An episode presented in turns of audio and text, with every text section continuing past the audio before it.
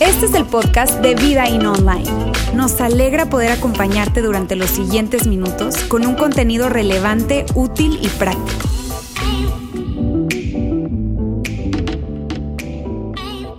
Amigos, el día de hoy estamos ya en, o sea, venimos a través de una serie que es el día después de Navidad y el día de hoy específicamente estamos terminando esta serie.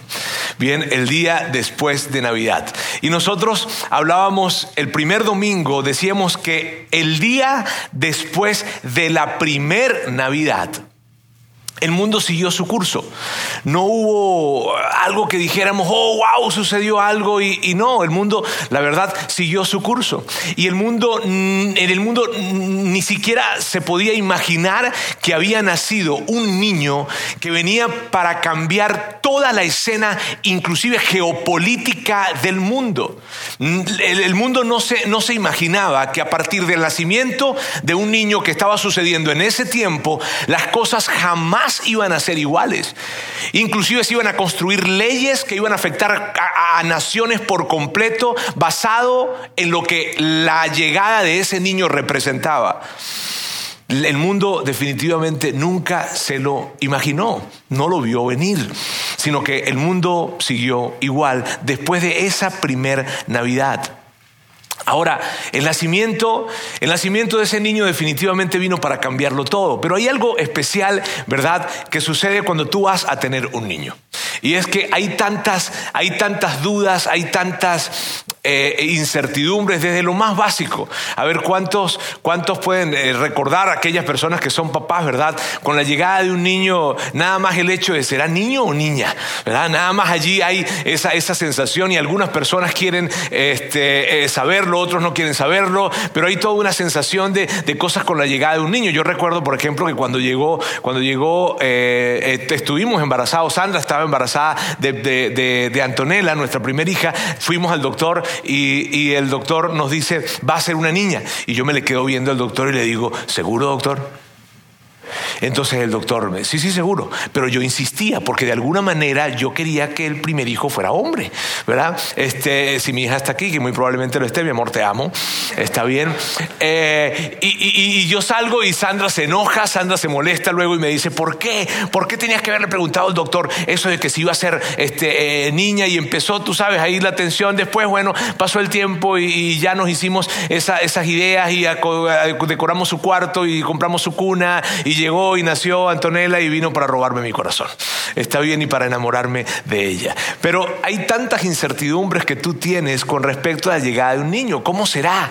¿Cómo será ese, ese niño? ¿A quién se parecerá? ¿Qué temperamento traerá? ¿Qué hará? ¿A qué se dedicará en la vida? Sabes, te digo, hay tantas dudas con la llegada de un niño, pero tú sabes que es curioso que con respecto a Jesús fue diferente. Con respecto a Jesús fue diferente. ¿Por qué? Porque sí había una idea de quién era. De hecho, había un grupo pequeño de personas que tenían la total y absoluta seguridad que ese niño que iba a nacer iba a hacer algo muy grande en el mundo.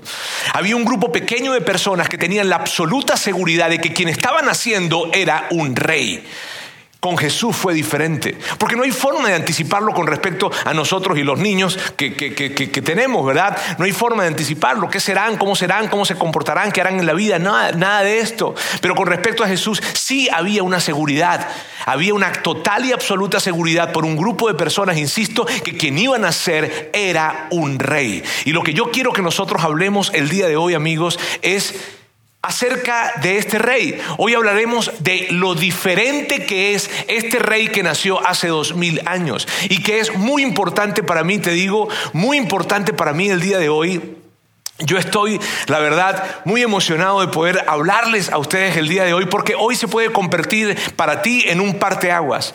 Quiero decirte esto. Hoy se puede convertir para ti en un antes y un después. Si es la primera vez que tú vienes el día de hoy, probablemente quiero decirte, para ti, para cada una de las personas que están acá, puedo decirles que el día de hoy puede ser definitivamente un antes y un después cuando tú y yo podemos detenernos y entender quién era este rey y cuán diferente era este rey. Y por qué es tan importante nosotros saber quién era este rey.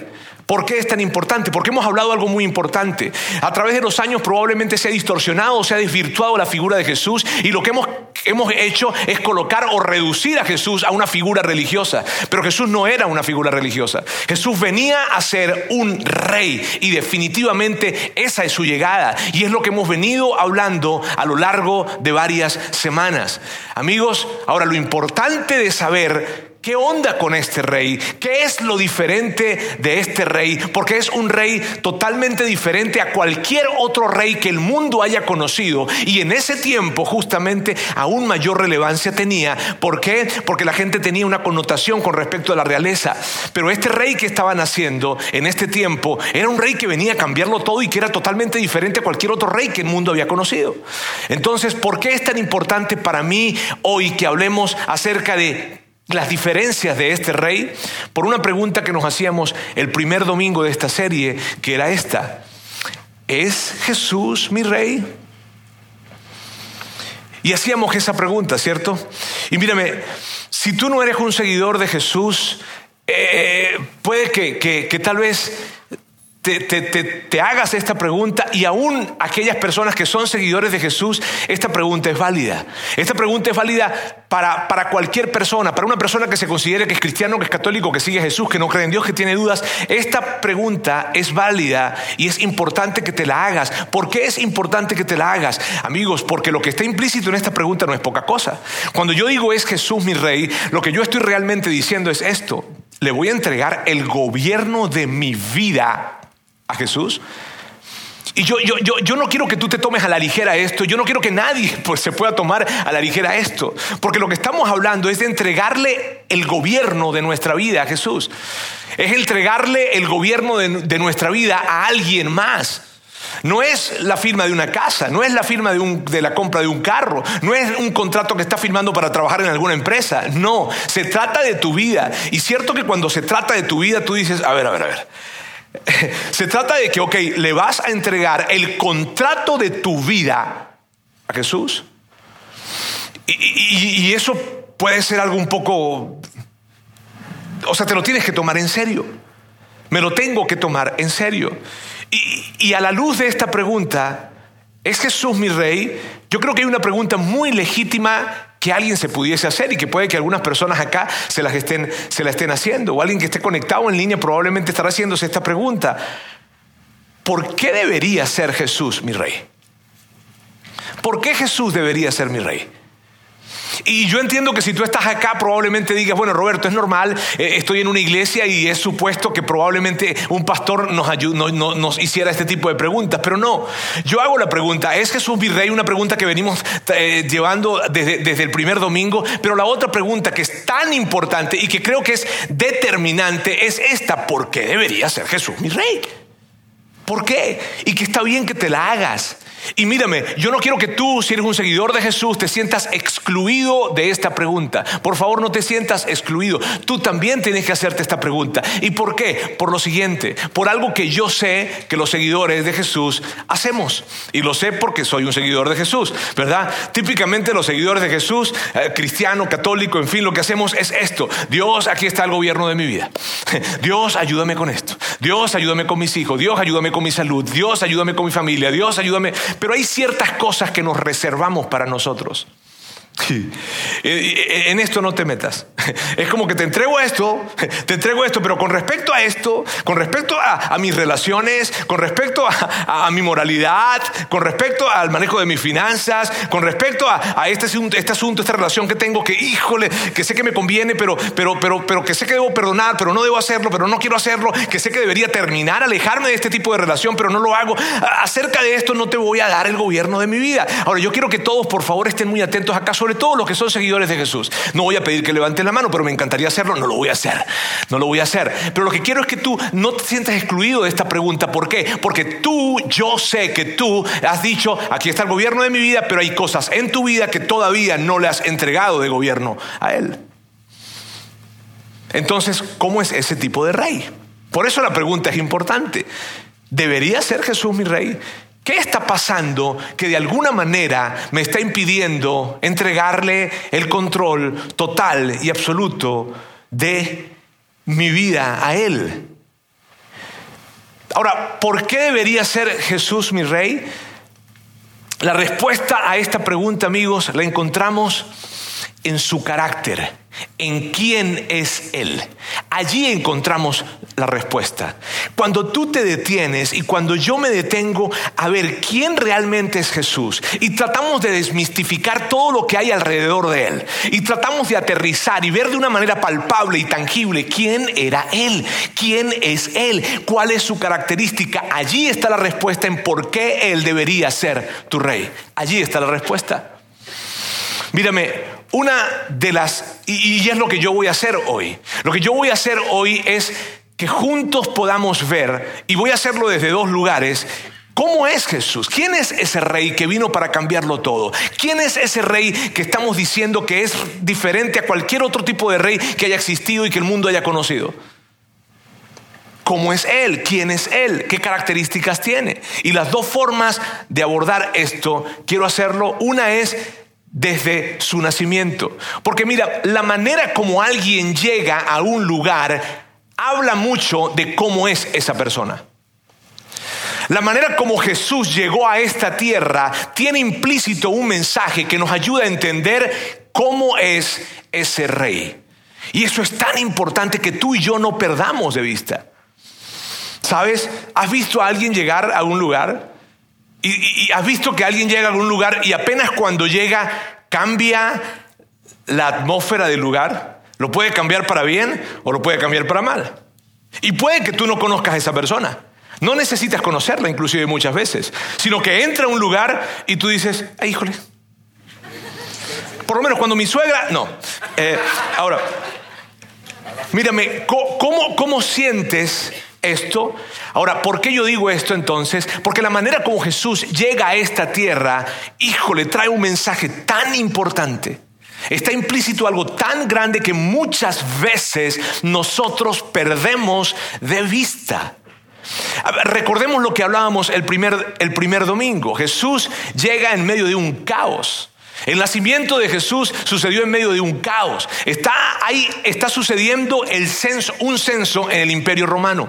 Hay gente viajando de un lado para otro porque la manera en que se hacían los censos en ese tiempo era que la gente tenía que, tenía que ir al lugar en donde ellos nacieron originalmente. Entonces los caminos estaban súper transitados, había gente yendo de un lado para otro. José y María vienen recorriendo muchos kilómetros. María está en, en un embarazo súper, súper avanzado, montada en un burro, kilómetros recorriendo camino. O sea, imagínate. Eh, o sea, tú, si tú has sido mamá y tú has tenido un embarazo, ¿verdad? Obviamente. Eh, que entonces, ok, o sea, has sido mamá, has tenido tu embarazo y a lo mejor has recorrido un camino de muchos kilómetros en tu carro.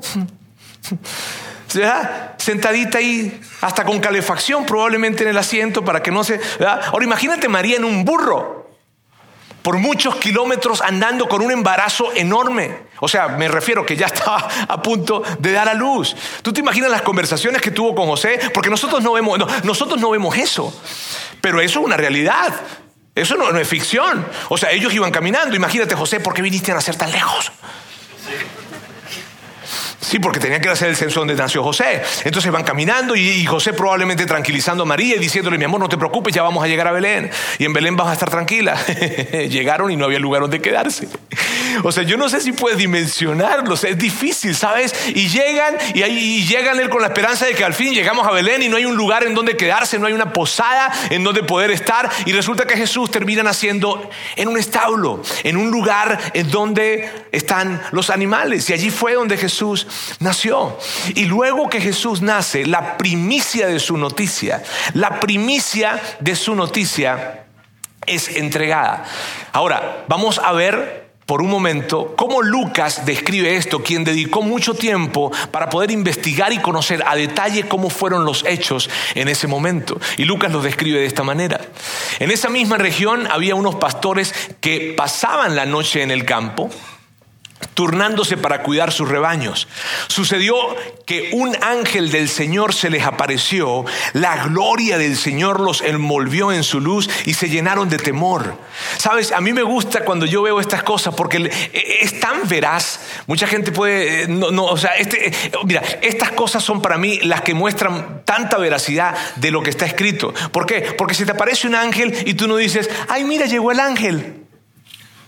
O sea, no, imagínate que tú estás en la noche, en medio de un campo, y aparece una figura llena de luz, enorme, bueno, no sé si era enorme el ángel, no sé, Pero, pero era una luz grande y de repente se aparece alguien allí, ¿qué haces tú? Ay, mi amor, llegó el ángel. no, o sea, te asustas, ¿cierto? Un extraterrestre. En fin, algo, es verdad. Los pastores, el relato dice que se asustaron. ¿Por qué? Porque era lógico asustarse. Ahora, en el relato, los ángeles notan que, o el ángel nota que ellos están asustados y les dice, no tengan miedo. De hecho, esto es lo que les dice. Les dice, pero el ángel les dijo, no tengan miedo. Miren que les traigo buenas noticias que serán motivo de mucha alegría para todo el pueblo. ¿Cuáles son esas noticias que el ángel viene a traer y que son de, mucha alegría, no para solamente ellos, sino para todos, para todos los que están estaban en ese lugar, para todos los que vivían en ese tiempo y para todos los que hoy en día vivimos. ¿Cuáles son esas noticias? Y entonces el ángel termina diciéndole a los pastores lo siguiente, hoy les ha nacido en la ciudad de David un Salvador, que es Cristo el Señor. Esto les servirá de señal. Encontrarán a un niño envuelto en pañales y acostado en un pesebre. ¿Sabes qué es importantísimo en este texto? Lo siguiente, probablemente es la única vez que tú vas a ver en los evangelios, en un mismo texto, describiendo a Jesús como Salvador, Cristo y Señor en, una misma, en un mismo texto. Y lo que está pasando aquí, amigos, es que Lucas estaba diciendo esto. Lucas estaba diciendo, señores, ha nacido un niño que no tan solo viene para ser un perdonador de pecados, sino que viene para ser el ungido, el rey, el Señor. Viene para gobernar, viene para enseñorear. Ahora, ¿sabes qué es interesante? Y que yo quiero que tú y yo no nos perdamos de vista porque está conectado totalmente con lo que hoy estamos hablando y es lo siguiente. ¿Quiénes tuvieron la primicia de esta noticia? ¿Sabes cuando tú tienes algo, y, no, no, pierdas de vista esto, cuando tú tienes una buena noticia que recibiste o una buena noticia que dar, porque hubo una promoción, porque te aumentaron el salario, porque, porque te dijeron algo en el médico, en fin, lo que sea, y es una muy buena noticia. ¿Cierto que tú llamas a, la, a las primeras personas que llamas o a la primera persona que llamas es alguien muy especial para ti? ¿Cierto que de inmediato tú agarras y, llamas a tu papá, llamas a tu mamá, llamas a tu esposo, a tu esposa, a tu hijo, a tu hija, en fin, llamas de inmediato y la llamada que tú haces revela de alguna manera la importancia que esa persona tiene para ti. ¿Estamos en el mismo canal nosotros? Nace Jesús y las primeras personas que se enteran del nacimiento de Él no son los líderes religiosos de la época. No, es el gobernador ni el emperador de ese tiempo, no fue el rey Herodes. No fue el emperador romano. No, no, no, fueron ni siquiera los líderes religiosos, ni siquiera fue el templo judío en ese tiempo, no. Las primeras personas que se enteran son un grupo de pastores que estaban pues pastoreando en el campo. Dicho sea de paso, que ese trabajo no era nada sofisticado, ni en ese tiempo, mucho menos hoy en día. Pero lo que quiero decirles con esto, amigos, es que con la llegada de Jesús de esta manera, en donde Jesús no llega y, la noticia de su llegada es entregada a la élite de la sociedad de esa ciudad, sino que es entregada a un grupo de pastores, el mensaje que está implícito allí es este. Amigos, todos son importantes para mí. Y no me importa si tú tienes un título, si tú tienes un nombre, si, si eres parte de la realeza o la élite de esta ciudad. Solo quiero decirte algo, tú eres importante para mí. Y si lo traemos hoy en día a nuestra realidad, cuando veo pastores puedo pensar en gente común, gente normal, gente probablemente desfavorecida. Pero Jesús entrega la primicia de su llegada, Dios entrega la primicia de la llegada de su Hijo, de ese Rey, la entregó a un grupo de personas que probablemente no serían las personas más... Em, dignas, entre comillas, para ser consideradas o invitadas a una coronación en el Palacio Real. ¿Cierto? La forma en cómo llega Jesús, esto es lo que nos deja ver. La manera en cómo Jesús llegó a este mundo nos deja ver su corazón para este mundo. Es tan importante esto. Porque tú y yo lo hemos notado. Tú y yo hemos visto cuando alguien llega a algún lugar. Tú y yo hemos visto cuando de repente alguien se bajó de su coche o algo y simplemente esas llegadas te dicen muchísimo. Y la forma en cómo llegó Jesús nos revela algo de su corazón. ¿Qué nos revela? ¿Qué tipo de corazón tiene Él? Un corazón humilde. Jesús es ese rey no llegó a un palacio, sino que llegó a un establo. Y solamente con eso es diferente a cualquier rey que este mundo haya conocido. Jesús es ese rey que la primicia de su llegada no es entregada a la gente más santa, a los líderes religiosos, a la gente más de la élite, no, sino a un grupo de pastores que estaban en el campo. Ese es el color de Jesús, un corazón humilde. Y ahora quiero hacerles una pregunta. Quiero hacerles una pregunta. ¿Qué piensas? ¿Qué piensas de un líder, de un gobernador, de un alcalde, de un presidente? que probablemente no lo conozcas, pero que te digan, él tiene una característica, ella tiene una característica. ¿Cuál? Es una persona de corazón humilde. yo, quiero que tú pienses en esto, ¿está bien? y que no, te pierdas de vista de esto. ¿Qué piensas cuando, cuando, cuando, hay, un, cuando hay un nuevo presidente en, el país? ¿Qué piensas cuando hay un nuevo gerente o director en la empresa? ¿Qué piensas cuando hay un nuevo alcalde, un nuevo gobernador y te dicen, su característica principal es la humildad? Ese es, ese Jesús, ese es, ese es el rey y estamos tratando de contestar la pregunta de por qué debería ser nuestro rey. Ahora, ese grupo de pastores cuando reciben esa noticia, ellos fueron precipitadamente a ver dónde estaba ese niño. Llegaron, lo vieron, luego adoraron a Dios. Ahora, ¿sabes qué es interesante? Algo. Ese grupo de pastores no era la primera vez que ellos estaban escuchando que un niño iba a nacer y que sería rey de Israel. No lo sabían, no era la primera vez. No era la única vez, no era la primera vez que ellos estaban escuchando esto, porque debido a su tradición y debido a su formación, ellos ya habían escuchado esto. Ellos habían escuchado que iba a nacer un niño. Y eso lo habían escuchado porque hacía 700 años antes de la llegada de esa noticia. Miren bien, 700 años antes de que Lucas capítulo 2 se hubiese escrito, ya alguien antes había hablado de la llegada de ese niño. Un hombre llamado Isaías. Y yo quiero darles un poco de contexto del momento en que Isaías habla acerca de esto. La nación de Israel estaba siendo dominada por una superpotencia mundial que se llamaba Asiria. Y en ese tiempo Dios envía un mensaje a la nación de Israel para que sirviera de esperanza en medio de un momento muy complicado. Y el mensaje que envía fue un mensaje de color profético, en donde estaba anticipando la llegada de ese Mesías que un día iba a llegar, solo que lo está entregando de una forma en la que era clara para los estudiosos bíblicos y teológicos entender, está hablando de Jesús. Y mira lo que Isaías 700 años antes dijo porque nos ha nacido un niño, se nos ha concedido un hijo, la soberanía reposará sobre sus hombros. ¿Sabes qué me encanta de esto? Aquí tengo a Isaías, 700 años hablando acerca de esto, 700 años antes hablando acerca de esto. Y miren algo, él no está diciendo, va a llegar una figura religiosa. No, él está diciendo esto, la soberanía reposará sobre sus hombros. O sea, que quien va a llegar es un rey. Quien va a nacer es alguien que va a desarrollar una autoridad con un color de rey en torno de gobierno. Ese es quien va a llegar, no una figura religiosa. No lo que nosotros hoy en día creemos y hemos reducido a Jesús. No, es la llegada de un rey. Y luego Isaías habla de algunas características que este rey tendría. Y amigos, que es tan importante, insisto, ¿por qué es tan importante? Porque tú y yo necesitamos contestar la pregunta, ¿es Jesús mi rey? ¿Y por qué debería serlo? Entonces Isaías habla de cómo será este rey. Y dice esto.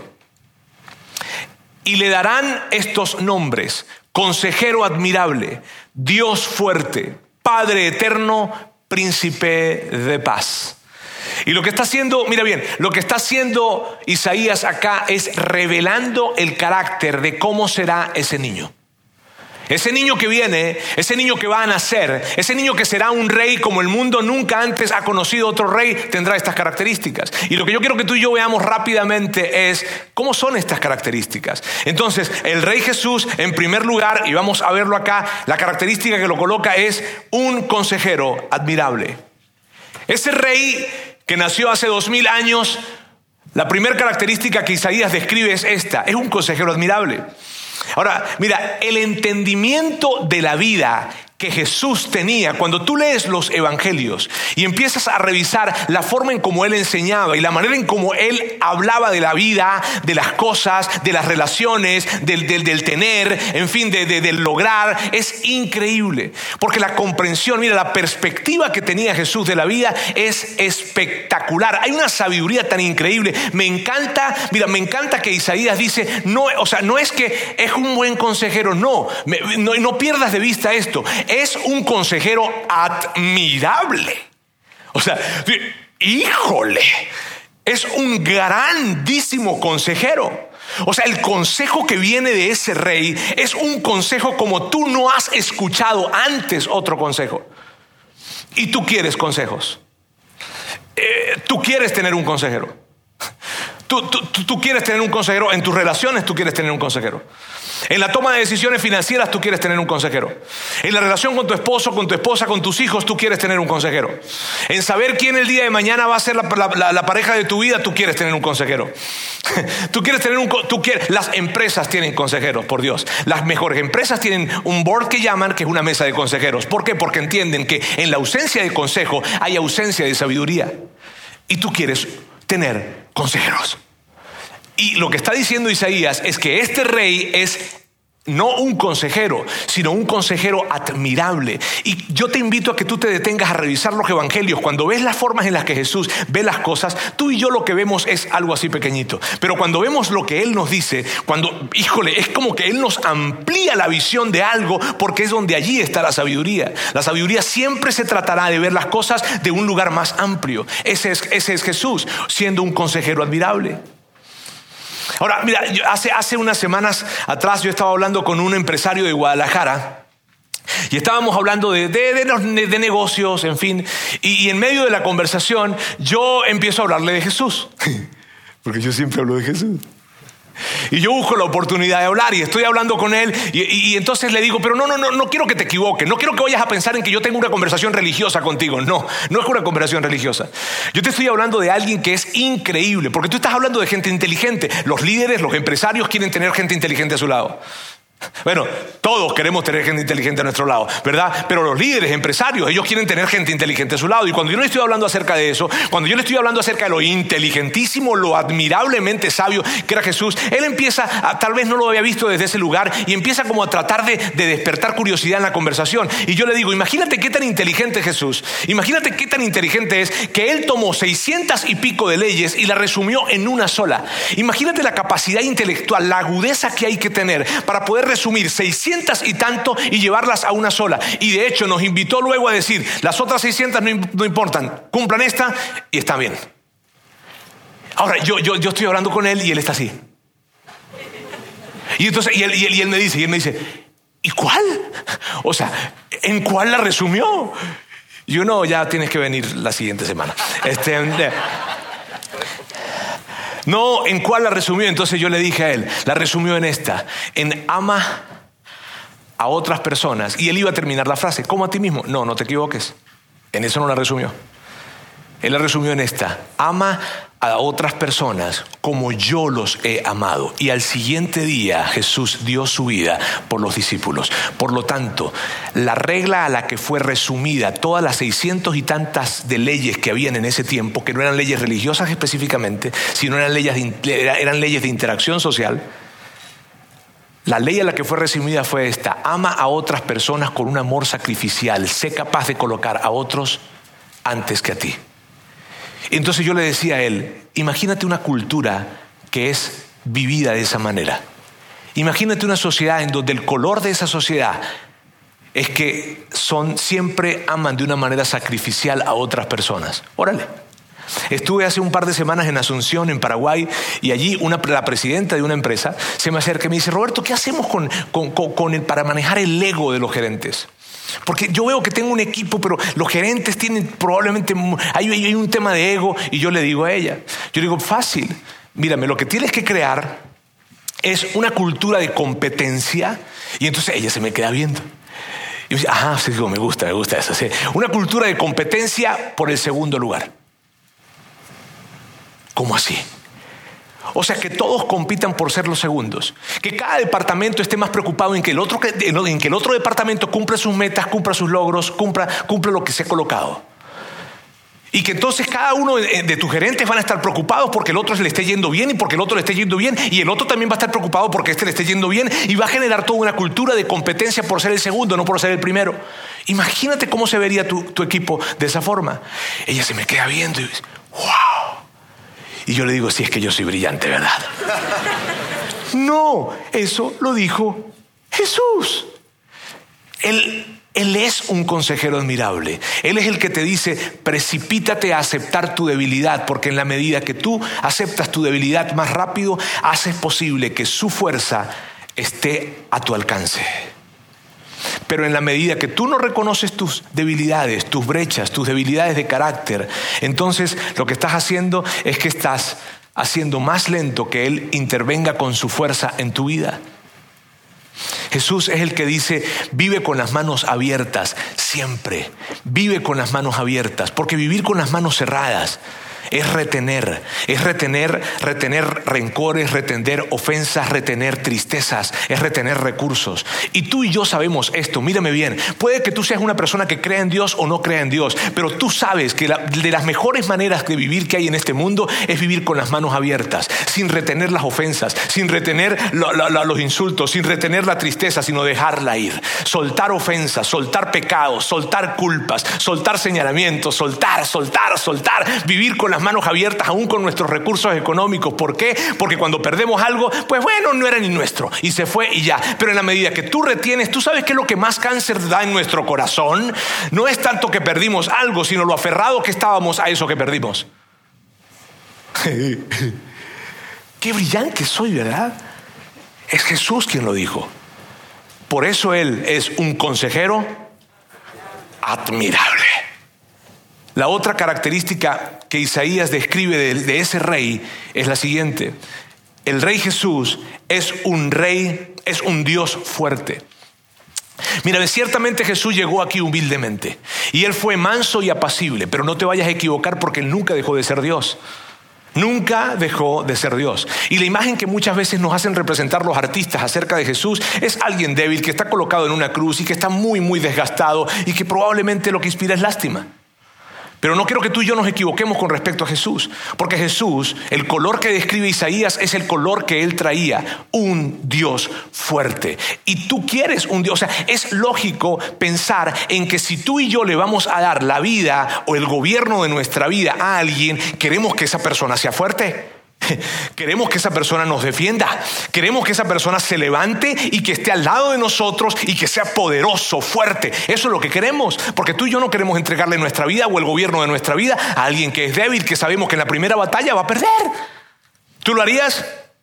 Pues yo no lo haría. Y si la imagen que tú y yo tenemos de alguna manera de Jesús es un Dios humilde, manso, que Él todo el mundo va a hacer con él lo que él quiera. ¿Sabes? Yo no te invitaría a que entregaras tu vida a ese tipo de Dios. Cuando yo pienso, mira, la imagen que yo tengo en mi mente, cuando yo pienso en un Dios fuerte, es una imagen de una película que se llama Las Crónicas de Narnia.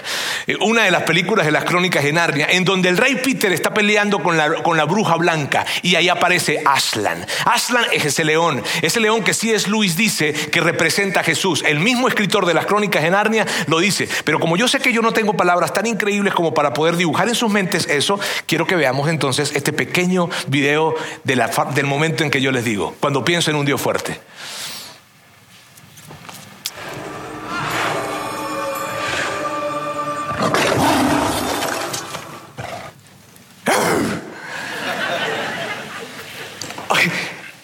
Yo, yo quiero decirte algo. Esa es la imagen que yo tengo cuando pienso en Jesús.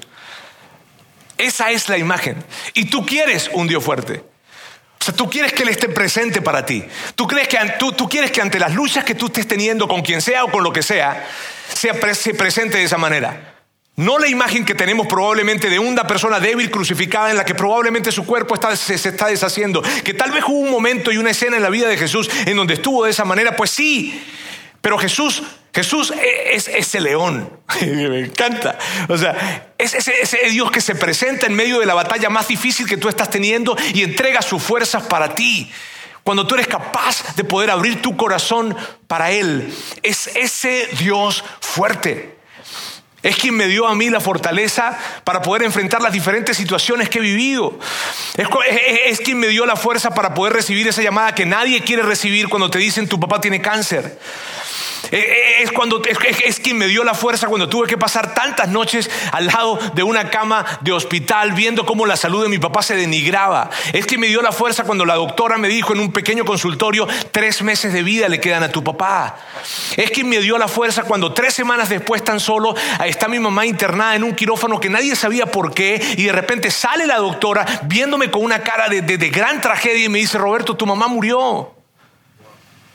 Es quien me dio la fuerza para poder enfrentar a Sandra y a mí, quien nos dio la fuerza para poder enfrentar las tres pérdidas de embarazos que tuvimos. Es quien nos dio la fuerza para poder recibir a nuestra hija en brazos que creímos que se estaba muriendo debido a convulsiones febriles que tenía. Es quien nos dio la fuerza para poder estar hasta el día de hoy acá. Es, ese es el Dios fuerte.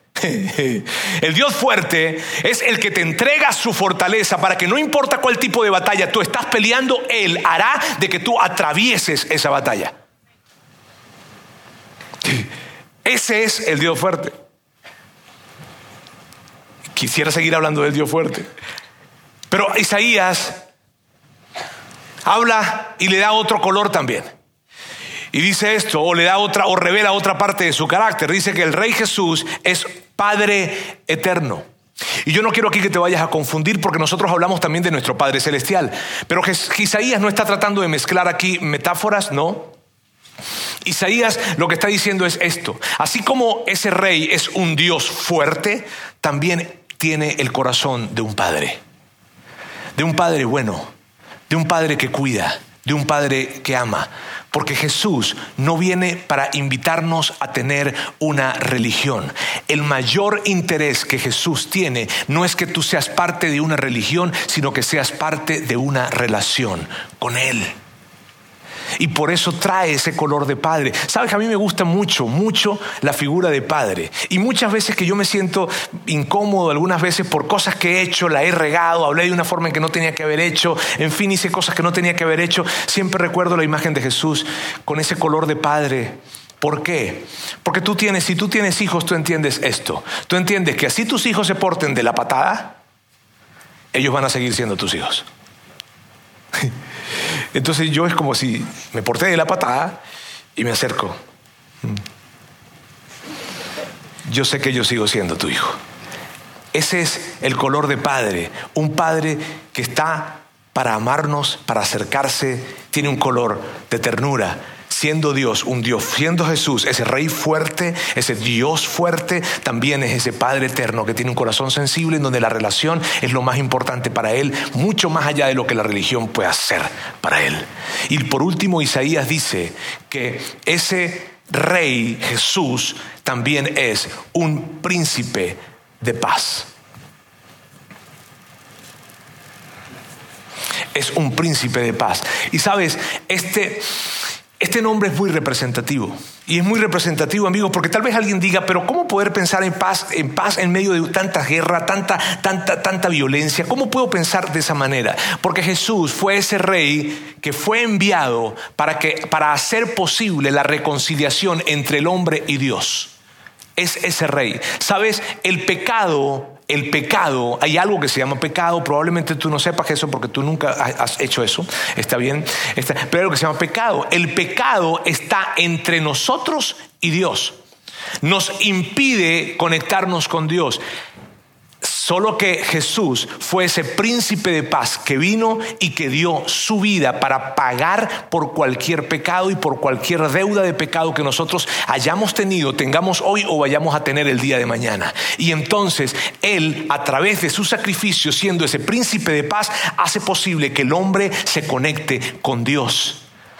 Eso es lo increíble. Y mira, si de alguna manera, yo sé que, mírame, yo me consigo con muchas conversaciones en diferentes personas, pero si de alguna manera tú has llegado a estar enojado, o, o, no, no, no enojado, perdóname, si de alguna manera tú has llegado a pensar que Dios está enojado contigo por algo, por algo que hiciste.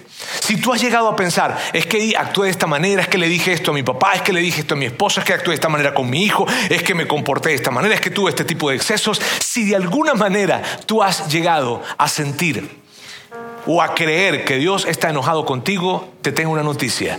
Dios no está enojado contigo. Por ti, no. Por cualquier cosa que tú creas que Dios puede estar enojado contigo, Jesús ya pagó por eso. Así es que tú y Dios están en paz. Qué chido. ¿No, es algo padre eso? Saber que tú y Dios están en paz. Yo, es que hasta, hasta, hasta cuesta creerlo. Roberto, pero lo que yo hice ayer, pero lo que yo hice con mi vida, pero yo me divorcié, pero yo hice... Eso está pagado por Él. Y no tan solo eso, sino que Jesús es ese rey que viene para ayudarnos a estar en paz con Dios, pero también para mostrarnos el camino de estar en paz con otras personas. De hecho, Él nos dice esto, la cantidad de paz que tú experimentes con Dios está conectada con la cantidad de paz con la que tú vives con las otras personas. Por eso es tan importante lo siguiente, no dejes nunca que se anide en tu corazón rencores, porque esos rencores te impedirán disfrutar de la paz que Jesús hizo posible para ti. Ahora, volvamos a la pregunta. ¿Por qué debería ser Jesús mi rey? ¿Por qué? Porque Jesús, amigos, es un rey diferente. Porque Jesús no es un rey que está buscando engrandecerse y que la gente lo engrandezca, no, porque Él ya es grande. ¿Por qué Jesús debería ser tu rey? Porque Jesús te colocó a ti antes que a Él.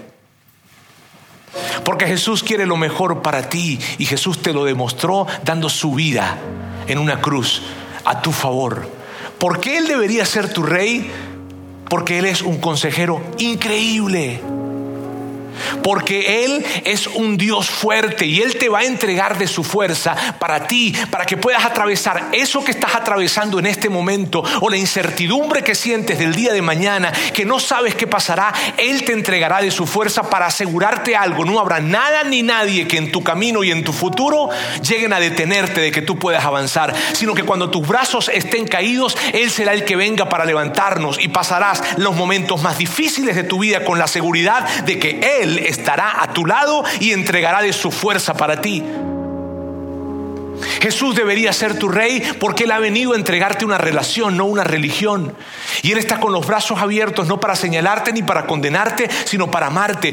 Y Roberto, aun cuando me equivoco tantas veces, aún no tan solo con todas las veces que te has equivocado hoy, sino con las que te vas a equivocar mañana. Él debería ser tu rey porque, porque si tú si tú decides hacer a Jesús tu rey, vas a descubrir tal vez por primera vez que todas esas cosas que tú has creído que necesitas para tener plenitud, no las necesitas porque vas a conseguir esa plenitud en Él.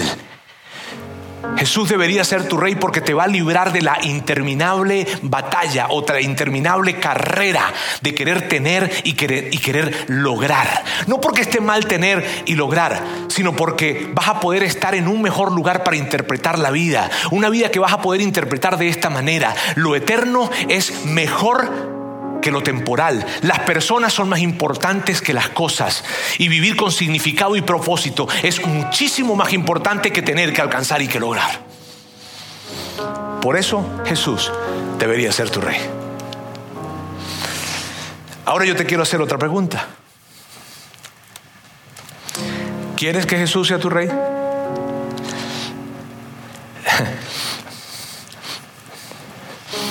y sí, porque Ya hemos hablado bastante. Ya te he dicho su carácter. Ya te he hablado de quién es Él.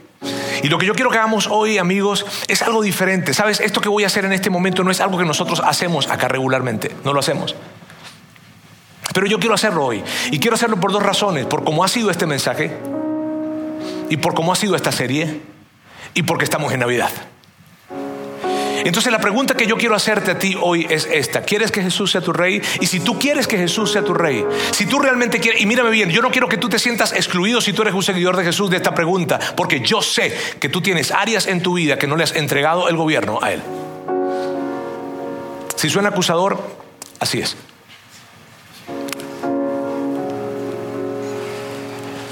Yo no quiero que te sientas excluido en esto, pero si tú quisieras, después de escuchar cómo es Él, cómo es su carácter, si tú quisieras que Él sea tu rey, yo te quiero pedir hoy que hagas algo, que te levantes de pie diciendo, yo quiero que Él sea mi rey. Si tú quieres que Él sea tu rey, yo te invito a que tú lo hagas. Y lo que quiero que hagamos el día de hoy es que esto represente para ti algo simbólico en el que tú estás diciendo hoy, sabes, yo sí quiero que tú seas mi rey. Y que sea un momento que probablemente represente para ti algo en tu vida, tú digas, o represente para ti, cuando tuve la seguridad de que Él realmente es mi rey? cuando tuve la seguridad de haberle dicho, yo quiero que Él gobierne mi vida? No sé qué significa al final del día esto, pero quiero que, quiero que la gobierne. Hoy puede ser ese día que tú puedas recordar el día de mañana.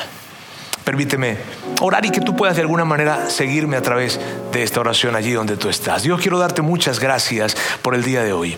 Gracias por, por, por haber enviado a tu Hijo a este mundo y por, haber, por haberle dado ese carácter de un rey con un corazón humilde que no vino para señalar, ni para cuestionar, ni para condenar, sino que vino para abrir los brazos y amar y perdonar y restaurar. Gracias Dios porque sus manos no están extendidas para señalarnos, sino para recibirnos. Hoy todos en este lugar, los que nos colocamos de pie, venimos delante de ti para decirte, para decirte a ti Jesús, queremos que seas nuestro Rey. Gobierna nuestra vida.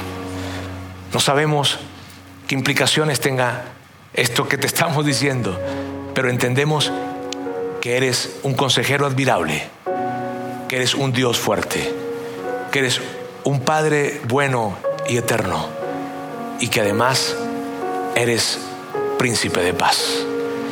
Gracias por el día de hoy, permitirnos dar este paso y ser parte de tu familia. En el nombre de Jesús. Amén. Sigue conectado a los contenidos de Vida In Online a través de nuestro sitio web y de las redes sociales.